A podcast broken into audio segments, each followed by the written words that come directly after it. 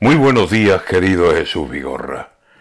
Perversos de los ganaderos.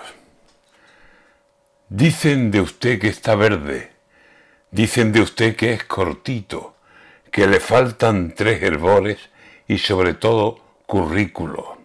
Dicen de usted que es un parche de obligado compromiso, un inevitable, vamos, un colócame a mi niño, un no sé dónde ponerlo y lo dejaré aquí mismo. Dicen que parece usted el hijo del señorito, el inútil de la casta, ni oficio ni beneficio, al que habrá que darle un cargo, aunque sea de ministro.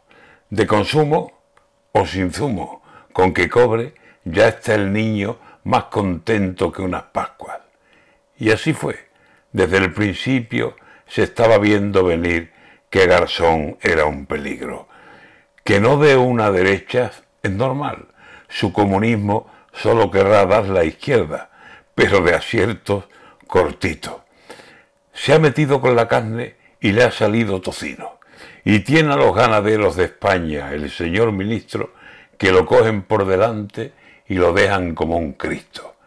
En vez de hablar con la gente y buscar un equilibrio, se va de España y nos pone el muchacho como un pingo. Ni las voces socialistas lo defienden. Está listo. Y tiene a los ganaderos en pie de guerra, el ministro.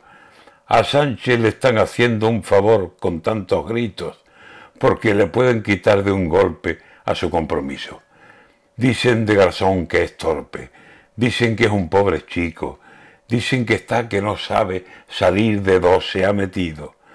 Pero yo tengo muy claro que vale mucho el ministro, porque a ver quién es capaz, desde que ocupó su sitio, de hacer que los ganaderos de España piensen lo mismo. Decir que Alberto Garzón es más tonto que ministro.